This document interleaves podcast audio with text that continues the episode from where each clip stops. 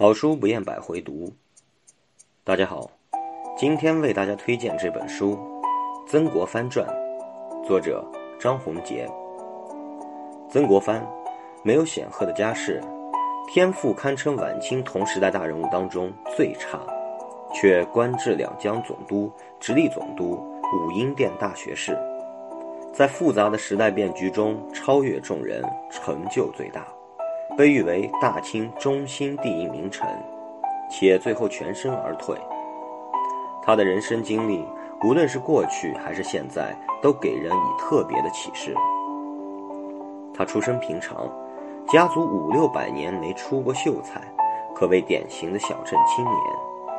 他智商平常，考了七次才中秀才，却以笨功夫成功打通了科举之路，顺利进入翰林院。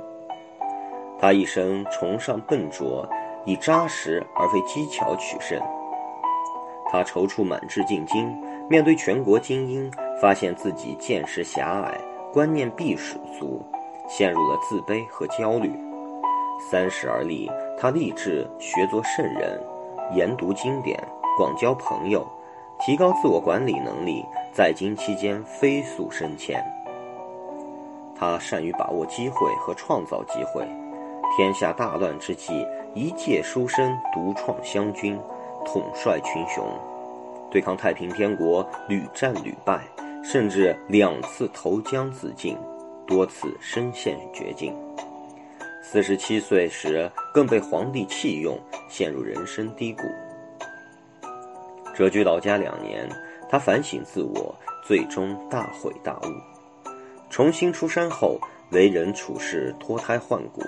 不仅清除了政治敌人，而且以结硬债、打呆仗战胜了军事宿敌，太平天国，位极人臣。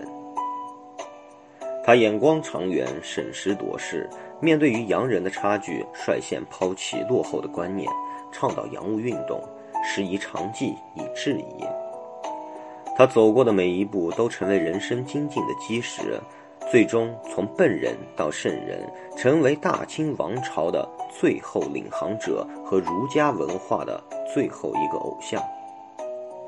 翻开书本，看曾国藩如何以一种笨拙的精神诠释一个持续奋斗者的升级之道。